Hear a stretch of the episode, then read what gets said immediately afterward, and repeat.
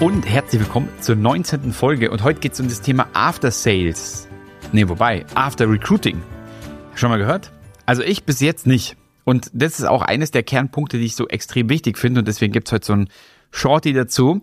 Und es geht darum, dass wenn Kandidaten lange oder längere Kündigungsfristen haben und selbst wenn die nur vier Wochen Kündigungsfristen haben, dass man sich darum kümmert.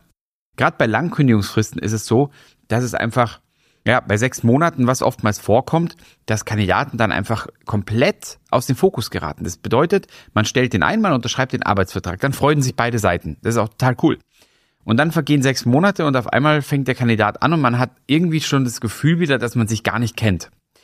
Daher ist es extrem wichtig, dass man einen klaren Fahrplan hat nach der Vertragsunterschrift, um eben zu gucken, dass der Kandidat immer im Loop bleibt und dass ich wirklich mich um den Kandidaten auch kümmere und eine Beziehung auch aufbaue während sechs Monaten.